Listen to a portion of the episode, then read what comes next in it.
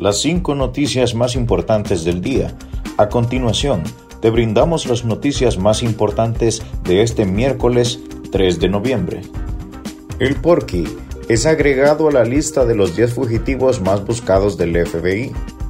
Autoridades de Estados Unidos anunciaron este miércoles la incorporación de un presunto líder de la Mara MS-13 para todo Honduras a la lista del FBI de los 10 fugitivos más buscados.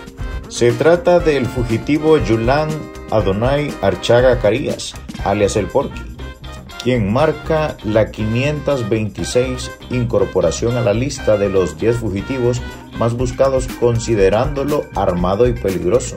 Archaga Carías está acusado federalmente en el Distrito Sur de Nueva York de conspiración de crimen organizado, conspiración de importación de cocaína y posesión y conspiración para poseer ametralladoras. Porky presuntamente controlaba la actividad criminal de la MS-13 en Honduras y brindó apoyo y recursos a la estructura criminal MS-13 en Centroamérica y Estados Unidos, con armas de fuego, narcóticos y dinero en efectivo. Un repaso al mundo con las noticias internacionales y las cinco noticias del día. Honduras trabaja en estrategia para aplicar unas 350.000 vacunas por vencer. La ministra de la Secretaría de Salud, Alba Consuelo Flores, confirmó este miércoles que se está trabajando en una estrategia para lograr la aplicación de unas 350.000 vacunas contra la COVID-19 que están por vencerse.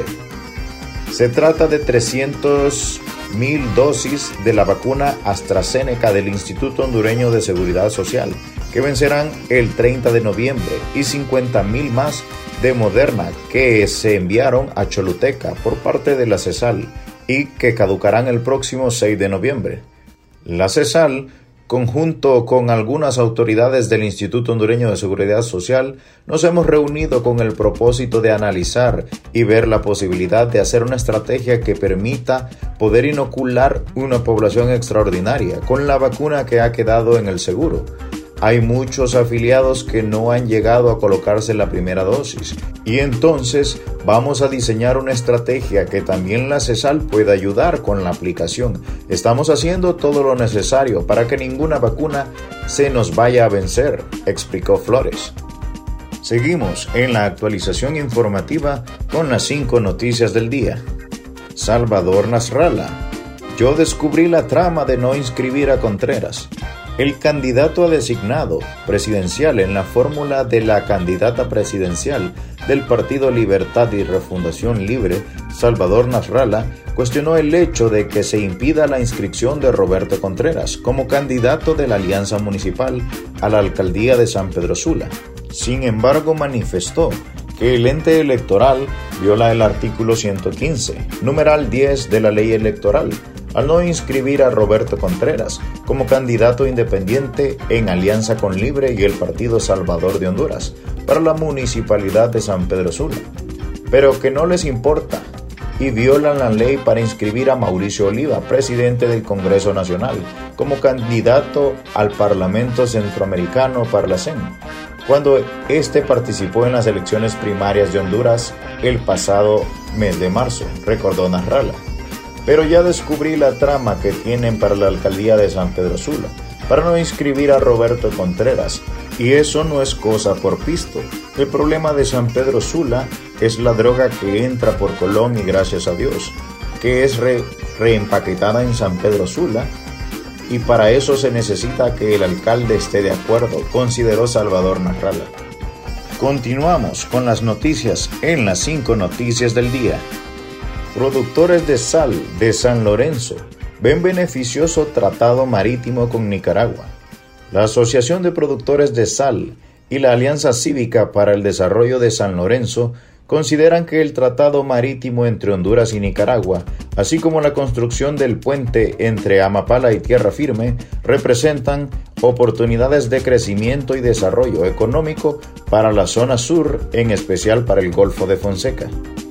Ambas organizaciones consideran que las oportunidades de crecimiento de la zona sur de Honduras se avecinan como puertas abiertas para la generación de empleo, atracción de inversiones y el fortalecimiento del turismo.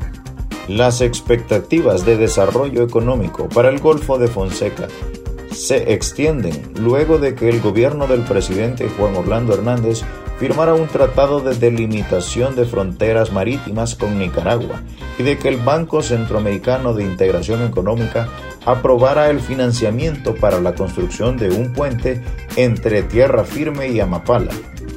Más noticias nacionales con las cinco noticias del día. Clan del Golfo saca de Colombia 20 toneladas de coca mensuales a 28 países, entre ellos Honduras.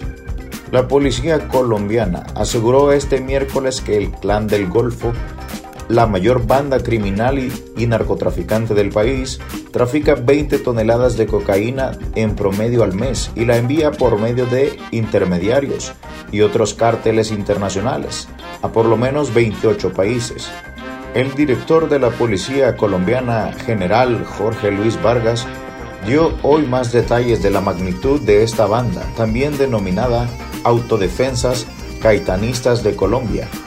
Tras la captura el pasado 23 de octubre de su jefe, Darío Antonio Usuga David, alias Otoniel, se han incautado en el transcurso de estos años de persecución a Otoniel en el marco de la Operación Osiris, con aproximadamente 450 toneladas en Colombia, en aguas internacionales, en Centroamérica, en Estados Unidos, en Europa, y algunas cantidades menores en otros países, detalla Vargas en una rueda de prensa.